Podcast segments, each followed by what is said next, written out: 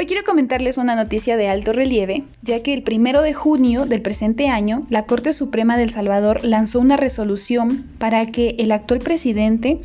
Nayib Bukele, pueda ser reelecto presidencial de manera inmediata.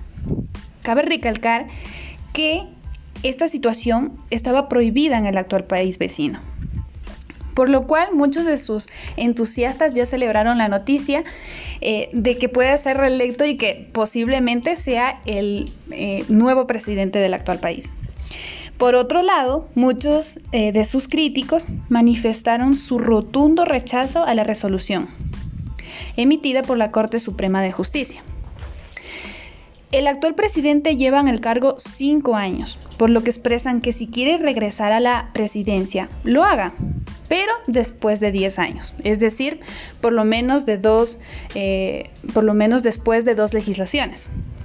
tal como dicta eh, la ley. Sin embargo, después de ser analizado la resolución por varios jueces, ellos determinaron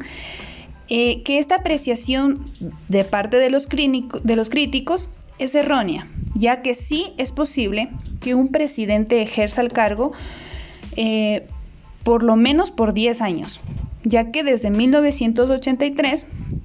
la constitución del país determina que si el pueblo decide, puede ser.